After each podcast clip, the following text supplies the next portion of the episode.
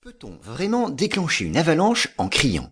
La croyance selon laquelle on peut déclencher une avalanche en montagne rien qu'en criant est très répandue. On en trouve une belle illustration dans les albums de Tintin, plus précisément dans Tintin au Tibet, quand le capitaine Haddock hurle et provoque une avalanche qui l'ensevelit.